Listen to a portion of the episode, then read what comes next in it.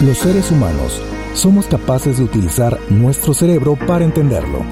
Este podcast es una invitación del Dr. Rafael y el maestro Jorge de Menegui a un recorrido muy especial.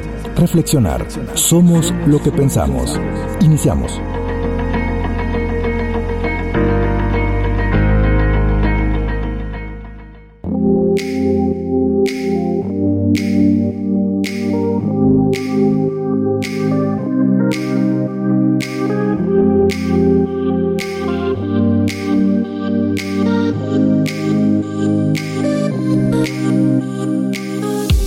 Noches a los que nos escuchan en vivo. Otro viernes más, aquí en Radio Más. Jorge de Menegui, Rafa de Menegui, en este programa Cerebro Somos lo que pensamos. El capítulo de hoy, Cerebro y las adicciones. Tenemos a Jonathan de invitado. ¿Cómo estás, Jonathan? Bien, bien, aquí andamos. Rafa. Hola, ¿qué tal? Ahora no quise saludarte primero, pero siempre te saludo primero. No te de repente hay que cambiar un poquito la dinámica a- al programa y hoy hay que aprovechar que vamos a hablar de cerebro y adicciones. Comenzando con esta frase de Clarisa eh, Píncola, Píncola. Eh, adicción es cualquier cosa que reduce la vida mientras la hace parecer mejor.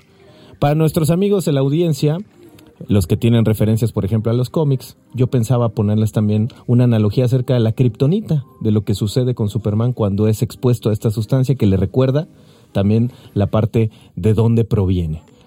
¿Qué es una adicción? Nos estará contestando Jonathan en un momento. Mientras tanto, iniciamos. ¿Cómo están? Bienvenidos. Buenas, buenas tardes, buenos días, buenas noches, dependiendo a qué hora nos escuchen. Hola, ¿qué tal? Un saludo para toda la audiencia y gustoso aquí de tener a nuestro invitado, el doctor Jonathan. Excelente, yo amenacé con volver y aquí estoy. Eso es todo.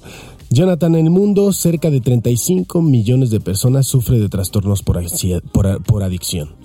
Solo uno de cada siete recibe tratamiento, lo cual vuelve sumamente interesante el tema y genera una problemática social. A todo esto, ¿podrías decirnos o aclararnos un poco qué son las adicciones? Sí, claro, ah, hay diferentes puntos de vista. Desde la parte médica es una enfermedad como tal, ¿no? Porque eso es algo muy importante porque de repente piensan, no, pues es una persona desobligada, es una persona irresponsable que prefiere eh, irse de fiesta y regresar crudo al trabajo, cosas así, ¿no? No, cuando estamos hablando de adicción ya estamos hablando de una enfermedad como tal que tiene diferentes síntomas, que está afectando el funcionamiento normal del cerebro y el problema grave también es que es recurrente, crónica, o sea, va a durar muchos años y recurrente.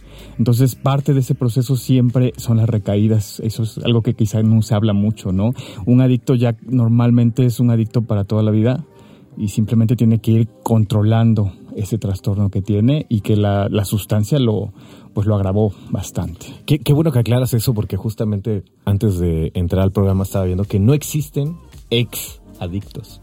O sea, simplemente como bien dijiste tú, es eh, una persona que tiene que ir controlando. De hecho, para nuestra audiencia, para que se vayan dando una idea, es una enfermedad crónica, como bien dices tú, acerca de la psiquiatría ya hizo esa aclaración, con cambios cerebrales específicos. Se le puede llamar de alguna manera como un secuestro al cerebro. Y para que nos entienda la audiencia, algo así como una cardiopatía es para el corazón, la hepatitis puede ser al hígado, nosotros estaríamos hablando que las adicciones le dan directamente al cerebro. Y si me pongo como mi hermano le encanta hablar, de repente le encanta toda esta parte de derivado del latín adictus, que significa dedicado o entregado, en su siguiente acepción podría ser esclavizado por, y es justamente eh, esta, eh, se manifiesta por el objeto del que se es adicto, Rafa. Sí, y esto me parece bien interesante porque algo que mencionó el doctor Jonathan es existen muchas maneras de ver a la adicción, ¿no? Y cuando nos basamos en algo eh, específico como un trastorno, pues ya lo vamos a- lo vamos minimizando, lo vamos haciendo un poquito más más pequeño y puede haber diferentes adicciones y a mí me, me llama mucho la atención que no solamente podamos ser adictos a las drogas, sino a muchas otras cosas, ¿cómo qué? ¿A qué podemos ser adictos, Jonathan? Bueno, de moda definitivamente están las cuestiones asociadas al internet, ¿no? Redes sociales, este, los videojuegos. Ahí todavía no se ponen de acuerdo los, los expertos porque dicen, bueno, vamos a decir que eres adicto al teléfono o a lo que tienes ahí en ese teléfono inteligente, ¿no? Que son estas redes o pueden ser los juegos o todo esto. Pero de que se sabe que hay un patrón adictivo ahí en ciertas personas, pues lo hay, ¿no? De hecho, por eso de repente hace como cinco años creo fue cuando vimos este cambio en donde ya el mismo teléfono te está poniendo ahí la, la capacidad de que tú monitores tu tiempo, ¿no? Eso de alguna manera es como nos están diciendo, pues ahí te lo pongo, yo me lavo las manos, tú ya sabes qué tanto lo usas y qué tanto no, y pues es tu responsabilidad. Y pues de alguna forma sí es nuestra responsabilidad, ¿no? Entonces, bueno, ese es definitivamente otro tipo importante, ¿no? Algunos alimentos también, este, sobre todo los que tienen eh, alto contenido de azúcares refinados y grasas, y los que tienen la combinación más todavía, ¿no? El helado, las alitas, por ejemplo, por eso mucha gente le encantan tanto, ¿no? Porque tienen todas estas salsas que son altas en azúcares y la alita como tal en la grasa y la sal, pues todo eso tiene al paladar, activa precisamente estas cosas.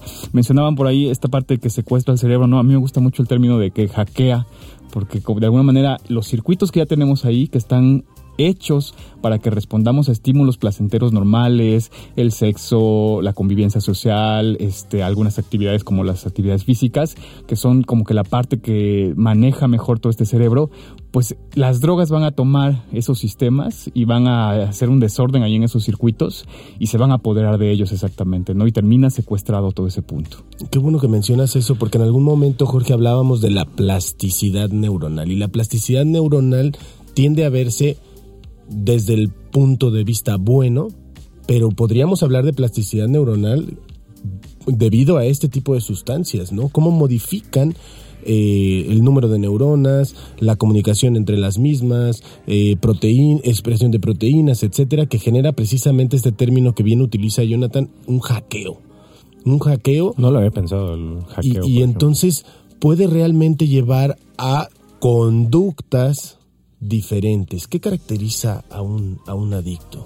Sí, mira, una cuestión bien importante ahí quizá es también el tiempo, ¿no? En, esta parte del, del, adicto, o sea, el adicto no se hace de la noche a la mañana, que quizás es algo que siempre nos hace falta comentar, ¿no? Porque luego la gente no nos cree porque dice, no, pues si yo he consumido y no tengo problemas de adicción.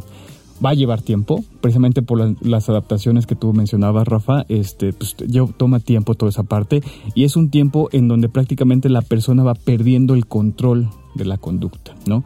Vamos a utilizar ejemplos que, con los que nos podamos quizá eh, sentir familiarizados o sentir identificados.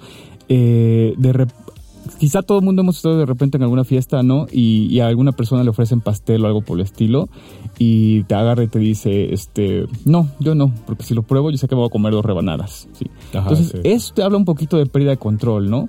Ahí obviamente es una cosa pues relativamente todavía sana, exactamente, pero eso en la adicción ya está completamente fuera de control. Es decir, el adicto ante ciertos estímulos, por ejemplo, va a necesitar esto que se le llama craving o es esta búsqueda desesperada del estímulo porque lo necesita. O sea, todo, todo este mismo proceso ha hecho que se aumente la ansiedad en esta persona cuando no tiene las concentraciones importantes. Los fumadores, una característica, por ejemplo, que podemos ver ahí, ya cuando está bien establecida la adicción a la nicotina, ¿qué es lo que hacen cuando se levantan? Pues lo primero que quieren es el cigarro del desayuno, ¿no? ¿Por qué? Porque los niveles de nicotina bajaron toda la noche y entonces necesita para que el cuerpo empiece a funcionar ahora normal, ahora necesita la nicotina, de lo contrario se siente muy estresado, muy ansioso o que no ha despertado bien, porque precisamente durante seis meses, un año aproximadamente, se fueron estableciendo todos estos cambios de los que hablabas. Oye, hablando de nicotina y de sustancias que necesitamos en la mañana, ¿qué te parece el café, George? También puede ser ya Háblanos del potencial adictivo del café. O bueno, antes, de la cafeína. Antes de que entremos a la cafeína, yo justamente porque vamos a hablar acerca de por qué nos hacemos adictos, porque la gente dice por qué nos hacemos adictos y por qué la aclaración que hace de que no es de la noche a la mañana, porque justamente eh, si sabemos bien que perdemos el control sobre el uso de esta sustancia o de este estímulo y la necesidad imperiosa de continuar haciéndolo a pesar de las consecuencias adversas que eso conlleva. Eso nos lleva a preguntarnos por qué si sabemos que no está bien, nos hacemos adictos o continuamos manteniendo esta conducta o ya no depende de nosotros, llegamos a un punto donde ya perdemos, valga la redundancia, el control que teníamos. Bueno, ese control depende, por ejemplo, resumiendo mucho, la corteza frontal es la que nos ayuda mucho a ejercer ese control, ¿no? Entonces hay muchas características diferentes que, nos permiten tener mayor o menor control y en ese sentido también nos van a hacer más o menos vulnerables, ¿no? Eh, lo que sabemos así escrito ya en piedra, por ejemplo, es que los adolescentes o los jóvenes, este sistema de la corteza frontal no está tan maduro. Entonces, si tú metes estímulos con potencial adictivo, va a ser mucho más fácil que ellos desarrollen una adicción que una persona que ya pasa de los 25 años, por ejemplo. Eso, que mencionas es bien importante porque cerca del 90% de las personas que sufren un trastorno eh, eh, de adicción comenzaron antes de los 17 años. Exactamente, entonces ese sistema no ha madurado y tú metes este tipo de estímulos, se empieza a adaptar adaptándose a la presencia de ese estímulo y nunca madura de la forma completa, ¿no? O sea, esa corteza prefrontal es la que nos hace de alguna manera regular todas nuestras conductas, ¿no? Cuando yo no me río igual en una fiesta que en una iglesia, bueno, pues es porque la, corteza me está diciendo, aquí no me puedo carcajear, ¿no? Eh, y cosas por el estilo. Pero eh, la planeación de la conducta, cuando no me quiero levantar temprano para ir a trabajar, pero lo, termino haciendo, pues es porque la, la corteza me está diciendo, ¿no? Tengo que hacer esto para que me paguen y todo lo demás. Entonces las adicciones prácticamente terminan apagando ese sistema y por eso es que a una persona con adicción tú le puedes decir, oye, vas a perder el trabajo, oye, tu pareja ya no te va a dejar ver a tus hijos. Y, no es que no le importe, lo que pasa es que a pesar de eso ya no puede medir la relación que hay entre la conducta y el castigo, de alguna manera por llamarle así, que va a recibir por seguirlo emitiendo. Porque esos sistemas... Capacidad para exactamente. El, el estímulo, ¿no? Sí. Bueno, podemos entonces hacer, porque me, hizo reflexionar sobre una película, pero más adelante vamos a mencionar, podemos hacernos adictos no solamente a las sustancias, podemos hacernos adictos al sexo, a la comida, al ejercicio, a la cafeína, a la tecnología, que era algo que decíamos. pero ¿por qué lo buscamos? Por placer, ¿estás de acuerdo? Por supuesto que sí. Y por ejemplo, redes sociales están diseñadas para eso. Hay estudios donde se ha visto, yo cuando le doy un like a algo, estoy interactuando y de alguna manera es como la representación de una interacción social. No, no es la misma como tal, pero lo es, ¿no? Y además en mis publicaciones yo puedo ver el número de likes y yo puedo compararme además con mis amigos, ¿no? A ver, su publicación tuvo 200, la mía tuvo 100, etcétera. ¿Soy más o soy menos popular?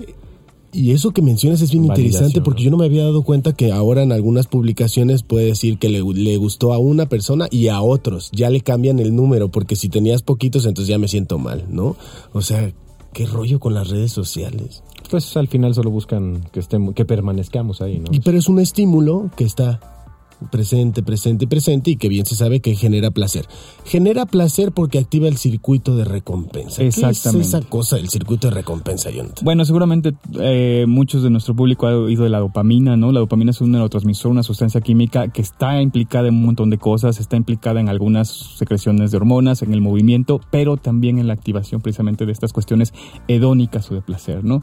Eh, pues el placer básicamente es una señal, si lo queremos ver así, sería como un programa que nos asegura que nosotros busquemos las cosas que necesitamos. ¿sí? A mí no se me puede olvidar comer porque me muero, entonces pues la comida tiene que saberme buena, ¿no? Este, dormir también. Y si no duermo, pues me empiezo a sentirme irritado, ansioso y todo lo demás, ¿no? Y entonces todo eso genera placer, la conducta sexual, que favorece la supervivencia de la especie, ¿no? Pero esos sistemas pueden desregularse y ahí se habla, las teorías hablan de que estamos dando estímulos que son demasiado potentes para un sistema que no está acostumbrado a manejarlos, ¿no? Y eso en, muchos sentidos es cierto. La secreción normal de dopamina, por ejemplo, en las primeras etapas, únicamente en las primeras etapas, en los primeros consumos, va a aumentar un 200% cuando las personas consumen cocaína, por ejemplo. El problema que viene después es que ese, ese incremento en la dopamina se va perdiendo, que es lo que se conoce como tolerancia. Entonces, por eso es que normalmente estos adictos cada vez buscan más consumir y van aumentando la dosis también. ¿Sí? Porque hay cambios ahí, hay, hay estas neuroadaptaciones que se les suele llamar y entonces no es como que tenga una voluntad baja, no es como que sea irresponsable, sino que son los efectos farmacológicos que ya están completamente descritos, ¿no? Mencionaban ahí enfermedades cardíacas y otras cosas como el ejemplo de la enfermedad, bueno, pues la droga también, así como los medicamentos tienen ciertos efectos, ya sabemos perfectamente bien que las sustancias adictivas, que la cocaína, que la marihuana, que los opioides también van a producir sus efectos particulares, pero que en este caso la mayoría de ellos pues son perjudiciales. Entonces me estás diciendo, Jonathan, que pues quiero favorecer el placer, viene toda la parte del circuito de recompensa, pero cada vez necesito más. Cada vez el estímulo se vuelve más alto. ¿Y eso en qué se puede traducir? En mayor consumo y en un deterioro muy particular de la calidad de vida. Es decir, ah, hay un cambio, hay una especie como de switch que se, que se cambia las personas normalmente empiezan a consumir para buscar la sensación placentera, ¿sí? los efectos como positivos, se les llama así, pero si se, eso se sostiene por el tiempo, lo que sucede es que esos efectos placenteros cada vez se hacen menos y cuando yo no estoy consumiendo, toda la ansiedad, todo lo que es este... La, la parte de la abstinencia que se conoce, cuando yo estoy en abstinencia que no estoy consumiendo, hay mayor malestar. Y entonces empieza a haber un cambio en donde ahora lo que sucede es que se busca más para que yo evite ese malestar. Entonces ahora la persona desafortunadamente que está enferma de esa adicción está consumiendo para evitar el malestar que le produce no estar bajo los productos, bajo el efecto de la droga. O sea, este placer exacerbado en el que nos exponemos a través de la droga, que puede ser la conducta o la sustancia, nos permite después como vivir anestesiados, sedados, para evitar los dolores que nos conlleva la parte de, no tener el producto o, o, la conducta en ese momento. Pero solo cuando la estamos consumiendo. Por eso es que es tan esclavizante. Y cuando no la estemos consumiendo, pues van a sentir ansiedad, van a sentir dolor de cabeza, diarreas, temblores, taquicardias y un montón de cosas más. ¿no? Wow. Eso me hizo reflexionar mucho sobre la postura de, de Sigmund Freud, ¿no? Que, que dice que, que la adicción no se trata de la búsqueda de la felicidad, sino radica en la evitación del displacer. Pero muchas veces consumimos alguna sustancia sin rayar o sin caer en la adicción precisamente para evitar el disconfort. Pero cuando ya estamos hablando del síndrome de abstinencia es porque realmente estoy sufriendo, que serían dos cosas, dos cosas diferentes. Sin que la gente caiga en adicción, podemos favorecer el consumo o la actividad de ciertas eh, cosas, de ciertas sustancias, como mencionábamos el café, el, el, incluso el ejercicio puede, puede llegar a caer en, en poquita adicción. Eh, co coinciden con lo que menciona Sigmund Freud, o sea, realmente lo hacemos para evitar sentirnos mal o por, por favorecer el sentirnos bien. Bueno, yo no vería mucha diferencia, ¿no? O sea, yo cuando busco la felicidad, pues es evitar un poquito también todas las cosas negativas, ¿no? Pero este, pues aquí lo que nos dice la, la parte actual es precisamente, yo empiezo buscando sentirme mejor y acabo eh, continuando con el consumo por evitar todos los efectos negativos, ¿no? Y entonces como que es... A mí, a mí me, me, causa más sentido evitar el dolor, porque siento que el ser humano pone más atención a las experiencias negativas y trata de no repetirlas. Y además porque el efecto es mucho más prolongado. La consecuencia en la felicidad, o en este caso la, la situación de placer, tiende a durar menos tiempo no sabemos, yo no sé exactamente cuánto tiempo, pero el dolor queda más marcado en nosotros, ¿no? Entonces tratan de evitar y, siempre y eso parte. tiene que ver con la naturaleza del cerebro, ¿no? Ah, claro, por supuesto, eso que acaba de decir es súper interesantísimo porque el dolor es una señal súper importante, ¿no? Porque a lo mejor yo puedo vivir sin tanto placer, pero si hay dolor es porque hay algún tipo Ay, de daño. Yo lo veo porque he conocido Es tres, o- protector, tres o cuatro personas eh, cercanas que viven prácticamente en adicción para evitar el dolor que conlleva la vida que eligieron en o que están viviendo en ese momento, ¿no? Y, y esto me remonta, antes de que vayamos Rafa con eso, porque hace poquito estaba yo hablando también en un programa, tomando en cuenta que somos animales. Habrá otras especies que también sean adictas. Les pongo un ejemplo. Había un video que se viraliza de un perrito que se aprendió a subir a la cinta magnética y que todos los días, el día que no se subía, manejaba síntomas de irritabilidad, se ponía violento con el dueño hasta que no lo subían a hacer ese. ¿Podrán los animales también desarrollar este tipo de adicciones? ¿Hay algún estudio o hay, hay, hay forma de comprobar esto o se ha estudiado esto? Sí, bueno, los efectos les también les producen exactamente lo mismo, muchos en muchas este, cuestiones. Este, hay muchos reportes anecdóticos de, de lo que hablas, ¿no? De elefantes, por ejemplo, que consumen frutas, este, que ya están de alguna manera echadas a perder y que están fermentadas y pues se ponen ahí sus, sus copas, ¿no? Este, Algunas hojas, ¿no? Que luego consumen También. algunos a- animales de campo y que, que generan estas alucinaciones y está el tigre o el chita ahí medio eh, en el viajecillo. exactamente. O- a- últimamente también la película esta del oso cocaíno, ¿no? el Ah, oso algo así. vicioso lo El oso vicioso, lo el oso vicioso. El, el cocainoso o algo así. O sea, Sí. También hay algunos estudios en laboratorio, ¿no? Por supuesto, bueno, es esa característica de como mencionaba, todos somos animales, ¿no? Entonces compartimos todos estos sistemas porque son importantísimos para la supervivencia, evitar el dolor es súper importante, buscar el placer es súper importante, entonces ahí están en todos los animales, ¿no? Y una, ahí voy a resaltar algo bien importante, ¿no? Eso también nos está diciendo, no es nada más un prejuicio, no es nada más una cosa de voluntad, o sea, es algo tan biológico que los animales también lo tienen. Y nos ha ayudado precisamente a que podamos estudiar las adicciones en animales para saber qué es lo que está sucediendo en el cerebro, ¿no? Eh, un ejemplo así eh, relativamente rápido es si yo agarro una ratita y le administro alguna sustancia adictiva como nicotina y la pongo en una cajita que es de color azul, que tiene una textura particular, una rejilla metálica, y la dejo ahí en- mientras tiene estos efectos, y luego la pongo a escoger a dónde quiere estar, en esa caja igual con esas condiciones o puede pasar y estar otra caja en otra caja diferente, se va a quedar más en donde asoció con los efectos de la droga. Entonces eso habla de esta característica que le llamamos esta propiedad reforzadora.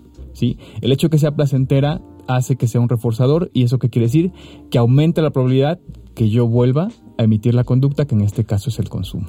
Sí, ese es, el problema, ¿no? Y es el problema con los teléfonos, es el problema con el cigarro, y es el problema con todo lo que es adictivo, básicamente. Oh, qué interesante. Y, también, digo, aprovechar el espacio de, la mención que hizo Jonathan para pues decirle a la gente lo importante que es hacer estudios en animales, ¿no? Porque una de las de las principales eh, leyes hablando de adicciones es es una debilidad moral o una falta de voluntad. Y como vimos eso en animales, ¿no? Pues claramente no lo podemos medir, eh, pero sí podemos medir eh, cómo están los circuitos cerebrales, cómo está el comportamiento, eh, toda esta cuestión que tú mencionas de los reforzadores y que genera información que obviamente nos, nos sirve para poder después extrapolarlo en, la medida justa a los al ser humano, por supuesto. Sí, es una utilidad muy importante. Hay que recordar, como tú lo mencionabas, eh, pues es un trastorno que está ampliamente difundido y que a veces está hasta subdiagnosticado, ¿no? Esta cuestión de los, de los animalitos me llevó mucho a, a, pensar que yo tengo un perrito al que le tengo que dar un medicamento y mi opción eh, cuando no había salchicha, pues era el pan, ¿no? y, y, yo no compraba pan ahora más que para darle la medicina a mi perrito porque él la recibía felizmente, ¿no? Con el pan ahora se pone mal, se pone si no le doy pan o, o, inmediatamente lo huele, relaciona a este reforzador y quiere el pan. Claro que si lo necesito atraer para bañarlo, para hacerle alguna otra cosa, mucho más fácilmente viene con el pan. Y eso es un estímulo que a lo mejor no es igual de adictivo como puede llegar a ser eh, los opioides, por ejemplo, o algún otro tipo de droga, pero que al ser un estímulo fuerte también y que tiene con mucha frecuencia, a largo plazo puede alcanzar niveles muy altos de, adicción, ¿no? Sí, la repercusión es diferente y los, los solemos ver de maneras diferentes, quizá un poquito también por, por desconocimiento, ¿no? Eh, es cierto, convivimos mejor con ciertas sustancias adictivas como la cafeína y en la mayoría de los casos pues la misma naturaleza química de la cafeína no nos va a generar tantos problemas porque no está asociada a otros trastornos. Por ejemplo, en el caso del alcoholismo pues sí hay problemas hepáticos, en el caso de la nicotina pues, cuando fumas pues tienes ahí la enfermedad pulmonar obstructiva, obstructiva crónica, cáncer y un deterioro de la calidad de vida muy importante, ¿no? El café pues nos permite movernos en márgenes más extremos, ¿no? Donde yo me puedo tomar desde una taza diaria hasta tres y es relativamente normal pero sí que podemos ver que es bastante adictivo cuando tú te das cuenta que hay personas que ya lo tienen prohibido porque tienen una gastritis, porque tienen una colitis y aún así no lo pueden dejar, ¿no? Y están padeciendo y están sufriendo porque cada vez que se lo toman les vienen los ardores de estómago u otras cuestiones, pero lo tienen que tomar. O sea, en ese sentido es adictivo, no tiene las mismas consecuencias que otro tipo de sustancias, pero... Ni genera el mismo nivel de dependencia, ¿no? podríamos decir que sí, ¿no? Porque si estamos hablando que ya está enfermo, de que ya se, se retuerce, la cosa es que no va a mayores en ese sentido, ¿no? Digo, es, es, es la cafeína hablando únicamente de salud, es un poquito más segura. Y yo, de hecho, tomando en cuenta esto que acabas de decir, es que me salta a mí la duda que puede tener también la audiencia de por qué algunas personas si desarrollan ciertas adicciones a ciertas sustancias y otras no. ¿De qué tendría que ver algo? ¿Hay una cuestión genética? ¿Hay una cuestión conductual de hábitos? ¿Qué, nos podrías decir al respecto? Sí, eh, hay todas, desgraciadamente, ¿no? Eh, algo que quiero aprovechar ahí en eso que estás preguntando, que es bien interesante, eh, algo que no se toca tanto precisamente es que antes de la adicción va a haber un consumo que se le llama consumo habitual. Entonces yo no soy adicto como tal, pero ya se me hizo un hábito de consumir. Y luego puedo tener, por ejemplo, el consumo problemático, ¿sí? que es cuando yo estoy consumiendo en lugares o en situaciones que no serían las mejores. Consumo problemático es, por ejemplo, yo tengo que salirme del trabajo 20 minutos porque no puedo fumar en el trabajo y entonces ya me regañan todos los días porque me desaparezco media hora porque me tengo que ir a, sí o sí a fumar el cigarro, ¿no? Pero ya no lo puedo dejar de hacer. ¿Ok? Y ya después van a venir las adicciones. Y eso es, creo que eh, vale mucho la pena que la gente lo sepa, porque entonces puede empezar a identificar cuándo hay que bajarle un poquito, ¿no?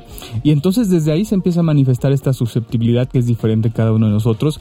Va a depender de un montón de factores. Hay factores hereditarios que son importantes, especialmente tienen que ver con las cuestiones de tus receptores a dopamina, de tu corteza prefrontal, y en ese sentido también los factores de crianza son muy importantes. O sea, cómo te criaste, en qué tipo de ambientes, en qué situaciones, si hubo algún tipo de estresores, si hubo maltrato físico, emocional, abusos, negligencias, pues por desafortunadamente son factores que hacen que estos individuos sean más susceptibles, ¿no? Lo que nos señala precisamente que no necesariamente es su culpa, sino que pues, todos estos asaltos al funcionamiento del cerebro mientras estaba desarrollando crean estas anomalías que los hacen más vulnerables.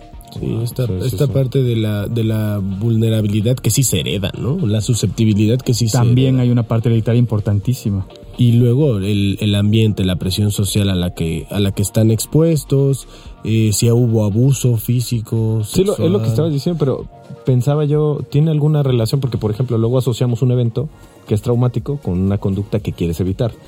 Y hay otros que la refuerzan en ese momento o se les ve, o tal vez ese miedo los invade tanto que repiten la conducta, ¿no? Entonces, por eso me, llama fuertemente la atención esa parte, ¿no? Cómo los rituales o las, los hábitos que tiene cada persona determinan, por ejemplo, incluso la forma en la cual desarrollan su adicción. Esto es, siempre caminan de la misma manera, tienen la misma, el mismo, la misma línea trazada, si de voy de este lugar a este lugar, lo desarrollo en este, en este momento, lo que decías del experimento con las ratitas, ¿no? Refuerzan con el contexto para poder volverlo más susceptible a realizarse esta situación, ¿no? Y además hay, para acabarla así como que de amolar, hay otros contextos también, bien importantes ¿no? Que son los contextos laborales.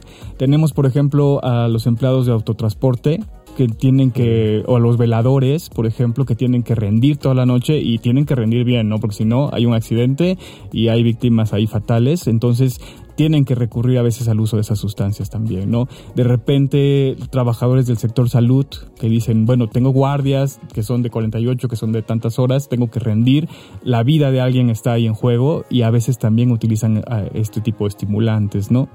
Eh, y entonces, bueno, ahí fueron por factores diferentes, no fue para aumentar el rendimiento laboral. En los deportistas también a veces, este, bueno, antes se oía mucho más, ¿no? Ahora ya está mucho más regulado, pero también ahí hubo una, problemas importantes de estimulantes en ese sentido. Entonces, a veces no solamente es la búsqueda de placer, sino es buscar otro tipo de cuestiones, ¿no? Bueno, vamos a aprovechar esta pequeña pausa para ir a un corte. Estamos en Cerebro Somos lo que pensamos. El capítulo de hoy, el cerebro y las adicciones. Continuamos. Para afrontar la realidad, tenemos la máquina más poderosa jamás creada. Somos lo que pensamos. Regresamos. Las emociones de siempre con nuevos matices. Somos lo que pensamos. Continuamos.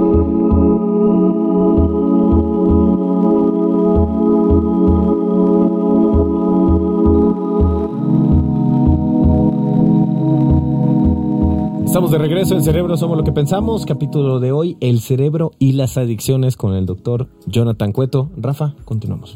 Gracias, George. Eh, rapidísimo, doctor Jonathan. Yo creo que a la gente le interesa mucho por el tema. ¿Qué sucede en el cerebro de una persona adicta? ¿Qué es lo que se sabe actualmente por, por las investigaciones, tanto en modelos animales como a nivel clínico? Bueno, eh, por ejemplo, la corteza ya la mencionamos, esa básicamente va perdiendo funciones, entonces ya no es tan fácil que yo regule mi conducta, que yo planee y que yo diga esto sí lo voy a hacer y esto no lo voy a hacer, esto me conviene y esto no. Además, hay otra parte por ahí muy importante que es la amígdala. Entonces, la amígdala lo que hace es que empieza a activarse cada vez más cuando yo estoy en abstinencia, dejé de consumir, pero ya llevaba yo un proceso crónico de consumo y eso hace que sienta yo ansiedad y sienta yo el síndrome de abstinencia que se conoce como tal. Quizá han visto en algunas películas de repente, eh, eh, más fácilmente lo pueden ubicar ahí cuando alguna persona con alcoholismo, por ejemplo, deja de beber, le empiezan a temblar las manos, empieza a sudar en frío, etcétera, y ese es el síndrome de abstinencia y es gravísimo, empiezan hasta a alucinar prácticamente, ¿no? Y eso tiene que ver precisamente con que la amígdala se está enloqueciendo, está disparando como loca, esperando la siguiente dosis por ejemplo. Y el sistema de recompensa como tal se asocia mucho a la memoria y lo que pasa ahí es que hay pistas sensoriales, ¿no? Entonces para un adicto, por ejemplo, para un alcohólico es sumamente pesado estar, por ejemplo, oyendo el choque de los vasos, ¿no? Cuando se está brindando. Y todo me va a recordar. Exactamente. Esto me, esto me suena mucho porque también se ha asociado a, al amor, ¿no? todo me recuerda a esa persona y todo, y es, es por ahí la fase de apego en donde nos vinculamos tanto que decía una persona hace poco, no, es que este es el año de los divorcios o este es el año de las rupturas, este es el año de no sé qué, porque al lado le sucedieron dos. Y entonces nuestro cerebro busca que todas esas señales me recuerden a ti, que todos los caminos me lleven a Roma y en este caso Roma es la adicción. Sí, hay una asociación muy fuerte y en este caso en particular que hablábamos que son como que estímulos muy potentes, pues la asociación también es muy potente, ¿no? Y eso va a influenciar en las recaídas. Y que sea más difícil recuperar. Por supuesto. eso, es bien interesante. Claro, así es. Ok, te agradezco mucho en esta parte, Yona, para que a la gente le quede un poquito más, más clara. Bueno, cuando nosotros nos preocupamos por las personas que sufren adicción, muchas veces asociamos a que es algo que no es negativo ni para la familia ni para la sociedad. ¿Cuáles son los principales riesgos o peligros de las adicciones? Bueno, hay muchos en muchos sentidos, ¿no? Eh, este problema de que está secuestrándose la conducta eh, hace que caigan en, en este, pues puede en algunos momentos puede caer en cuestiones de conductas delictivas. Ahí hay que tener mucho cuidado de no estigmatizar porque no es en todos los casos como tal, pero quizá una parte también muy importante es tener en cuenta las otras acciones farmacológicas de las sustancias, ¿no? O sea, la adicción como tal es una enfermedad y entonces ya desde ahí estamos perdiendo. Pero por desgracia se asocia a un montón de problemas más, ¿no? Si hay, son consumidores de, drogas que se tienen que administrar por vía intravenosa, luego vienen estos problemas de las prácticas no seguras, en donde comparten las jeringas y entonces puede haber transmisión de enfermedades infecciosas tan graves como el VIH la hepatitis y otras cosas por el estilo, ¿no? También todas las cuestiones que están asociadas a los diferentes tipos de cáncer, de esófago, de boca, de estómago, por el consumo de tabaco, la enfermedad pulmonar obstructiva crónica también, en el alcoholismo, el hígado graso, la cirrosis y los niveles altos de, de metabolitos que van subiendo y que deterioran completamente la calidad de vida, más otros más, ¿no? Entonces, peligros desafortunadamente hay un montón.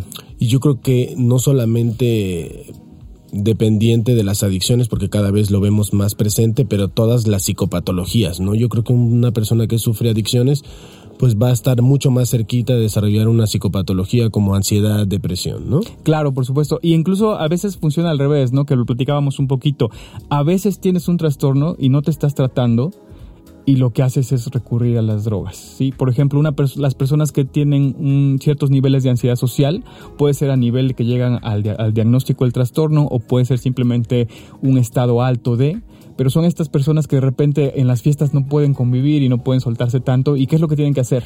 Espera, porque a Jorge le gusta mucho esa frase de, de ¿qué dices que es el alcohol? El, lubricante social. lubricante social. Sí, ¿no? Entonces lo que hace es le baja los niveles de ansiedad, se relaja este, porque tiene ahí unas acciones sobre otro sistema que es el sistema GABAérgico, por ejemplo. Entonces lo que se está haciendo en ese momento es que se está automedicando para poder convivir. Exactamente. Que, tal vez no lo haría de manera Exactamente. Por eso si te pasas de la dosis ya luego empiezas a pensar que eres buen bailarín o que es, buena idea. Amigos de mí no van a estar hablando. Yo sí bailo bien. Que es buena idea llamarle a la ex, cosas por el estilo, ¿no? Pero entonces se está tratando, se está medicando pero el problema es que ese medicamento es adictivo, porque ni siquiera es un medicamento como tal, ¿no? O sea, tiene la acción, pero... ¿Y el alcohol? O sea, ¿el alcohol ustedes qué creen? ¿Que sea una droga, no es una droga? ¿Es una, es una droga social, o es una sustancia socialmente permitida o no tan mal vista y por eso le restamos o tiene muy buena prensa y mala prensa en otros lados porque al final nos han vendido vamos a hablar de las películas y todo no pero el papel que, eh, que tienen los medios o la parte del entretenimiento dándonos alcohol y, en este caso cigarro y que va a pasar seguramente con la parte de las drogas, tiene que ver más eso a veces que realmente el efecto que tienen físico sobre nosotros o psicológico? Bueno, ahí es que es bien complicado porque uh, cuando somos personas que de alguna manera tuvimos un, un ambiente protegido, ¿no? Y tenemos todos estos sistemas que son relativamente eh, no tan vulnerables, pues decimos, pues es una sustancia completamente segura, ¿no? Yo puedo, yo puedo simplemente decir, hoy voy a salir, voy a tomarme tres copas, listo y se acabó, ¿no? Pero hay que tener en cuenta que estos cerebros vulnerables son mucho más susceptibles. Entonces ahí es donde la sustancia se vuelve más peligrosa realmente y, y, es lo que hace que sea un contraste, ¿no? Entonces como en unas personas es relativamente mucho más seguro, pero en otras ya no tanto, en otras ya realmente es como ponerles así como una pistola cargada, ¿no? Y es una ruleta rusa y entonces, ¿cómo regulas algo? Que, que, su peligro varía mucho dependiendo de quién lo está consumiendo. Sí, y es que pienso, por ejemplo, no sé, hace poquito leí un análisis de cómo sería la vida de un hombre si viviera como James Bond. y tú veías las películas de James Bond y James Bond no tomaba agua, se la pasaba bebiendo whisky o algún sus, tipo sus martinis secos. Sus martinis secos. O sea, andaba prácticamente casi ebrio y salvando al mundo, ¿no? y un cuerpo sumamente atlético y en ningún momento se veía que entrenar. O sea, detallitos no, así y todo que el luego- tiempo estresado. que, que la gente luego piensa o reduce a un producto audiovisual de dos horas lo que sería una vida completa, lo cual es sumamente complicado, si no es que es imposible. Claro, claro. No, y bueno, ahorita que mencionabas a James Bond, por ejemplo, o- uno de los actores que fue uno de los villanos, este, acaba de salir una película hace como tres años, que es la de Drunken, No, buenísima. que son este, buenísima. este grupo de maestros que precisamente se plantean el experimento, ¿no? De vamos a, me- eh, vamos a vivir con cierto nivel de alcohol. altamente recomendable. Y eso está muy interesante porque precisamente eh, vamos a tratar de no hacer muchos spoilers para quien no lo haya visto, pero ahí ves cómo a cada maestro le fue diferente, ¿no? O sea, le fue muy, muy diferente. la particularización de la adicción. ¿no? Exactamente. Entonces, bueno, hay unos que como que la libraron mejor, pero otros definitivamente no. Entonces, eso es lo que vamos a observar en la sociedad y es son números importantes, ¿no? Sí, que realmente representan, que pueden llegar a representar un problema social fuerte. Sí, lo porque representan. Lo que afecta, a final de cuentas somos una comunidad y si tenemos personas que están cayendo en síndrome de abstinencia o en algunas otras complicaciones por, por, por la adicción o quien no se trate para nada, pues puede llegar a, tener comportamientos que no necesariamente sumen a la sociedad y que tampoco los demás tendríamos que estar justificando a cada rato, ¿no? Entonces esta es una parte también muy importante porque eh, hay niños que se embriagan o los embriagan para que se calmen, ¿no? Y ese tipo de prácticas, pues, pues tú dices, bueno, de momento ya no está llorando, ya no, ya está quieto, ya se durmió. Sí, Pero la- a la larga ya le jodimos la vida. Las dos gotitas de vino, ¿no? Para que se duerma. Sí, ya cada vez es menos, pero pues sí, no. Es, hay que recordar que esos sistemas no están madurando. Entonces, las acciones ahí son bien importantes, pueden tener consecuencias bastante graves, ¿no? Oye, John, y cuando se juntan dos adicciones en el mismo lugar, ejemplo, empezar a ver videos en redes sociales donde nos están pues fomentando ciertas prácticas, por ejemplo aquí eh, mencionamos eh, los ayunos de dopamina o, o cualquier otro tipo de práctica que se viraliza en redes sociales, se vuelve un reto o un challenge o algo. ¿Cómo, funciona eso? ¿Cómo, ¿Cómo nos puede ayudar nosotros a, hay que poner atención o empezar a detectar nosotros, sin ser expertos, en que estamos cayendo ya en ciertas conductas que tienen que ver ya con eh, una cuestión de adicción? Bueno, antes de esto se hizo muy, muy famoso esto. Si ustedes se meten a, a redes sociales o a YouTube, eh, hay muchísimos videos sobre ayuno dopaminérgico, ¿no? Buscando precisamente disminuir esta, a veces mal llamada, pero sí esta hiperestimulación, mejor dicho, una hiperestimulación sobre el sistema de los centros de placer, el circuito de recompensa asociada a la dopamina. ¿no? Claro. Sí son ciertos, no son ciertos, están más o menos en lo correcto. Sí, ¿no? sí, es que, el, el- por ejemplo, el teléfono es una cosa impresionante en ese sentido, ¿no? Eh, de hecho, hay hasta aplicaciones que te tratan de ayudar precisamente con, con, con esta, este ayuno, de alguna manera, eh, lo que hacen es que tú que te regules esa conducta, ¿no? Porque es impresionante con estas nuevas este, tecnologías se puede ver cómo de repente la gente está pasando seis horas enfrente del teléfono, ¿no? Se les va a lo largo de todo el día entre que contestan el WhatsApp, entre que se meten a la red social, entre que ven el video de no sé qué y todo esto. Entonces imagínate seis horas diarias estar ahí metido y el problema se empieza a ver de repente más sobre todo cuando hay ciertos patrones conductuales. Eh, uno de ellos sería el chequeo compulsivo. A lo mejor yo no estoy tanto ahí, pero ¿qué sucede? Cada cinco minutos estoy así como que, a ver, me llegó algo, a ver, me llegó algo, o siento que sonó, que de repente eso empieza también a pasar, ¿no? Entonces ahí es donde ya está viendo precisamente este problema, porque ya ese estímulo se está volviendo muy significativo, ¿no? Y estas cuestiones lo que buscan es precisamente ayudar a bajarle un poquito a todo eso. Que hay, hay técnicas de neuroimagen que han demostrado que, que se estimula a nivel dopaminérgico cada que nos llega una notificación, ¿no? Por eso es una de las grandes recomendaciones para no estar esclavizándonos del celular, pues disminuir las, las notificaciones, solo déjenlas del banco, déjenlas del banco para que no les vayan a, a, hackear la cuenta o algo, pero las demás no. Yo esto, esta práctica la, la he llevado a cabo desde un par de años, por lo menos, y me llama la atención que desde una semana atrás, siempre que me meto a dos o tres aplicaciones que, que no utilizo tanto, pero, pero cuando entro me pide volver a activar las notificaciones. Un año y medio o dos años atrás, pues las desactivé y listo.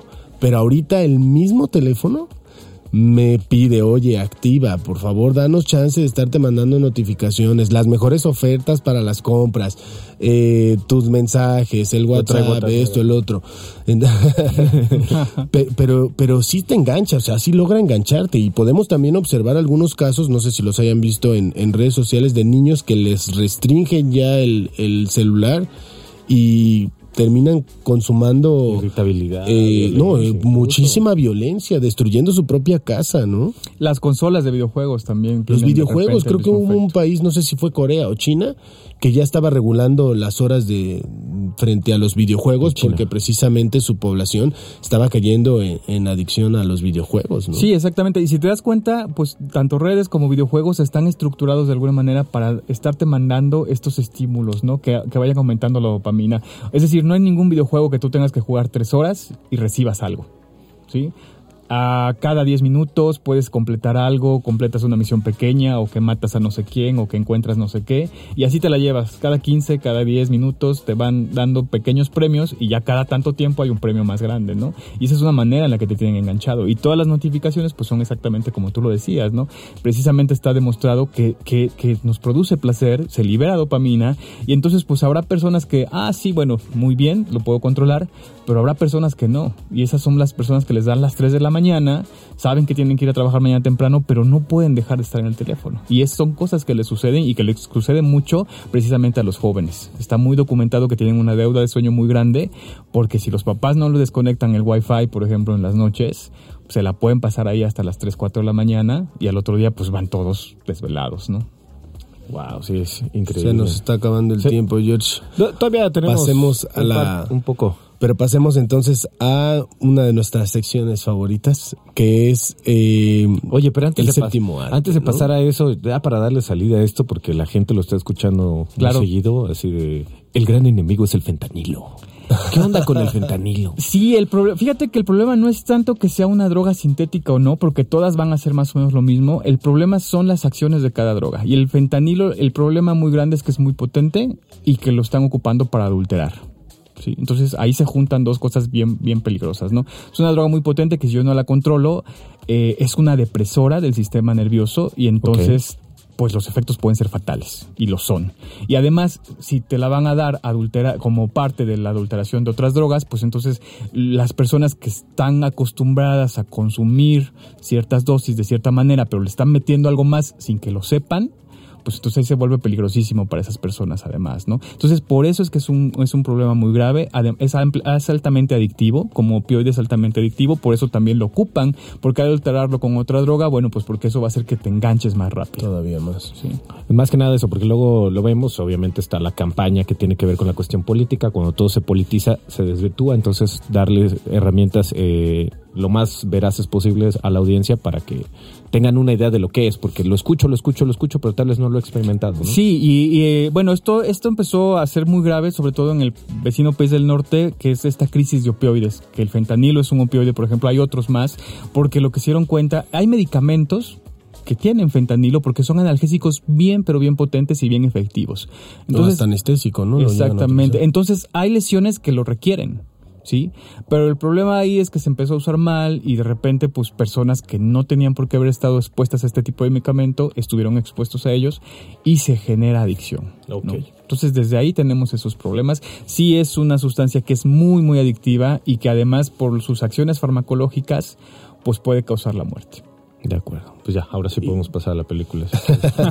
Porque No, ahorita que decía eso de los de los opioides, me llamó la atención que, que platicábamos ah, fuera de cabina sobre el riesgo que podrían estar teniendo algunos deportistas de alto rendimiento que son tratados con fármacos precisamente para mitigar el dolor y que algunos podrían tener potencial efecto adictivo.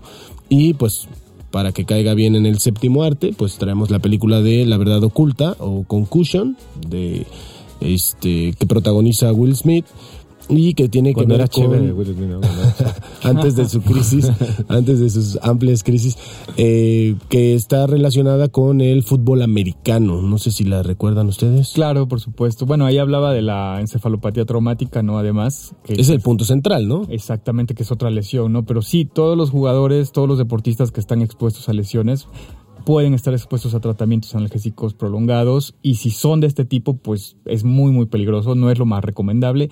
No solamente ellos, sino también trabajadores de, los, de estos trabajadores de alto riesgo, los mineros o cualquier otro tipo de actividad física importante que pueda haber lesiones importantes también, ¿no? Bomberos y otro tipo de cosas. Si quieren ver otra mala consecuencia del de, fútbol americano y la regulación que tuvo que venir para los golpes, pues ahí está el documental de Aaron Hernández, ¿no? También ese le pueden echar un ojo acerca de las lesiones que él tenía eh, cerebrales y cómo detonó incluso en, crimen, ¿no? Y aquí el centro, el centro es eh, la encefalopatía, ¿no? Pero me llama mucho la atención que el médico le decía es que te teníamos que dar eh, tal medicamento y le decía dame, dame, o sea ya había caído en adicción a estos opioides, a la morfina, por ejemplo. ¿No? Y era para evitar dolor, ¿no? También. Sí, pero había caído en adicción que podría también eh, relacionarse con, los golpes de la encefalopatía o en el mismo boxeo, ¿no? Que también pudieran llegar a, ah, tener ciertos traumatismos por ese lado.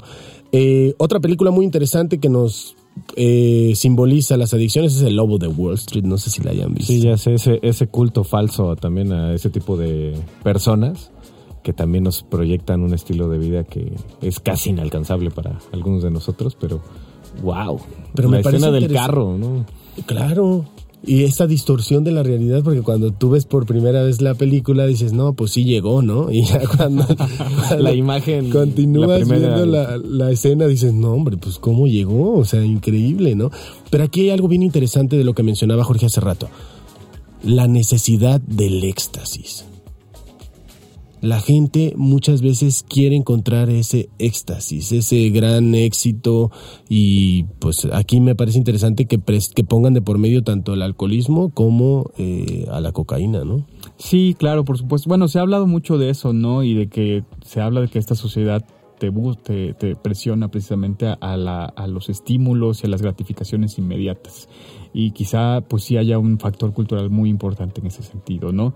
Eh, ya nos estamos acostumbrando a, que todo sea inmediato, inmediato y pues eso acelera los ritmos y nos puede llevar precisamente a, frustraciones y a otro tipo de cuestiones, ¿no? Y si lo juntamos con la publicidad, que nos están vendiendo alcohol, nos están vendiendo esto y el otro, y la idea de, de, cómo se asocia precisamente al glamour a todas estas cuestiones es bien interesante, ¿no? Este, e inclusive en ese sentido, por ejemplo, cuando se habla del crimen organizado, pues el narcotráfico es una pequeña parte del crimen organizado. Y muchas personas eh, que se centran en estudiar ese proceso dicen, pues el crimen organizado no va a parar si tú legalizas las drogas, porque ellos cobran piso, ellos trafican hasta con los loros. Es todo un sistema, ¿no? Exactamente. Eso es parte de Ese simplemente es el más glamuroso, porque son los que tienen las armas, son los que llevan la mercancía y son los a los que les hacen los corridos, ¿no? Pero nada más es la pequeña parte y son como las, las estrellas de rock en ese sentido. Sí, es. Pero genera este problema. Otra película que me parecía muy importante mencionar porque no hablamos tanto de esto es El apostador. Es que justo te iba a decir que el juego o ludopatía ya lo incluyen como claro. y que luego la gente piensa o relaciona con que ah, es porque ganan. Realmente el ganar o perder para ellos no es el motivo de la adicción, sino la adrenalina de estar jugando. Y ahí es donde vemos como eh, la gran mayoría eran maestros, nos deja mal parados a nosotros, pero la gran mayoría eran docentes que de repente desarrollan esta habilidad para ir y se vuelven adictos y se meten en una serie de problemas enormes. Esta de Mark Wolver, por ejemplo, del apostador, o la de Black Jack, que tenía dos tipos de adicciones, una que también puede ser adicción al poder el siempre mantenerse arriba, el perpetuarse en una posición económica y el estar siempre sobajando a ciertas personas anestesiado con otras sustancias, ¿no? Sí, la de la ludopatía. Sí, la ludopatía es, definitivamente se nos estaba pasando, pero sí es como tal un trastorno adictivo súper importante, ¿no? Y ahí viene también esta parte de la anticipación. Esta incertidumbre de voy a ganar, no voy a ganar, y eso en lo que es el sistema dopaminérgico El hype, prácticamente. Entonces, porque estás a la expectativa de, y el sistema dopaminérgico se empieza a activar desde ahí, y si ganas, pues te refuerza enormemente la conducta, y si pierdes no importa, porque desde antes ya se estaba ahí preparando con esta conducta anticipatoria. Bien dicen que solo recuerdas las veces que ganas y se te olvida todo lo que has perdido. ¿no? Que eso es lo que realmente refuerza el hecho de haciendo. Exactamente. A mí una persona que, que era este, habitual en los casinos me decía, es que por supuesto, Rafa, quien diseñó un casino eh, sabía mucho del cerebro y cómo llegarle al cerebro. Estímulos, hay luces, hay sonido, hay comida, hay buen trato, escuchas que ganó uno, tú sientes que es tu día y entonces Justo te tienen ahí. Hace ahí, rato ahí, hablábamos ahí, de los videojuegos. Hay un sonido específico cuando generas una ganancia. Hay un sonido específico cuando hay una pérdida. Hay un tipo de luz cuando ganas. Hay luces tenues para resaltar la pupila y darnos eh, eh, volver más atractivos a ciertas personas que tal vez a la luz del día no serían igual. Hay alcohol, hay botana, entonces realmente es un centro sumamente atractivo para nosotros. Es fantástico la información que hemos llevado a- al público el día de hoy. Muchas gracias, Jonathan. No, hombre, gracias a ustedes por la invitación. Muchas gracias como siempre, George. Esto no bien, sería, encantó. no sería lo mismo sin la participación de George Así No, es. y de. Masurik por allá. Masuri que se encarga de darle arte a esto. Quisiera terminar nada más con una pequeña frase. ¿Les parece? Perfecto. O dos, ya de una vez. La adicción comienza con la esperanza de que algo allá afuera pueda llenar instantáneamente el vacío interior. O, como dice Jorge que termine con dos, pues diremos la siguiente, no hay una droga en la tierra que pueda darle sentido a tu propia vida. Y aquí nada más para que, para que nos llevemos algo más de qué, qué podemos hacer o qué no, me pareció interesantísimo lo que dijo el doctor Jonathan. Hay que colaborar eh, con el fortalecimiento de la corteza prefrontal. ¿Cómo puedo fortalecer la corteza prefrontal? Pues haciendo ejercicio, esa es una, una buena manera. Controlando eh, la recompensa inmediata, que es algo que hemos tratado en algunos otros programas. Tengo ganas de comer esto, pero me lo voy a comer hasta la próxima semana y ya estoy fortaleciendo mi corteza prefrontal y no puedo dejar de promocionar la práctica meditativa que también nos ha demostrado eh, eh, muchas habilidades para fortalecer este centro que es la corona de la neurociencia, la corteza prefrontal. Bueno, Claro, y ahí si me permites, por ejemplo, una manera muy buena de ejercitarlo es, si yo digo, voy a jugar hoy al Xbox 30 minutos, a los 30 minutos apago. Si digo, voy a tomarme 5 copas, ok, o que sean 10 si quieren, pero a las 10 se acabó. o sea, cumplir, Exactamente. Y- darle coherencia, ¿no? ¿Qué, qué tal te hacía tu mamá? De- se apagó y adiós, ¿no? Y a- a- hace una semana fui al gimnasio y un señor me dijo, puta, casi me peleó con mi hijo porque este, su mamá le apagó el Xbox. Ya, se acabó, hijo. Y eh, se puso. No, es que tengo que conectarme con mis amigos y que no sé qué. Eso es muy importante porque la labor no podría estarla controlando el menor, sino las personas que están a cargo de. Además refuerza la, la recompensa. Pero ¿no? tenemos que estarles enseñando, o sea, irles poco a poco enseñando. Te voy a enseñar a que tú te autorregules todos estos consumos. Sí, porque el día que no estás, Exacto. el día que no está el límite, se desborda, ¿no? Así es. Bueno, nos escuchamos la próxima. Recuerden que todos los programas están alojados en SoundCloud, en TuneIn Radio y en Spotify. Esto fue Cerebro, somos lo que pensamos, el cerebro y las adicciones. Nos escuchamos la próxima. Somos lo que pensamos. Es un programa producido por Radio Más, con las voces de Jorge y Rafael de Menegui. La producción está a cargo de Jorge Mazurik, la voz off de Víctor Mortera. Nos escuchamos la próxima semana con más de lo que nuestro cerebro quiere que reflexiones.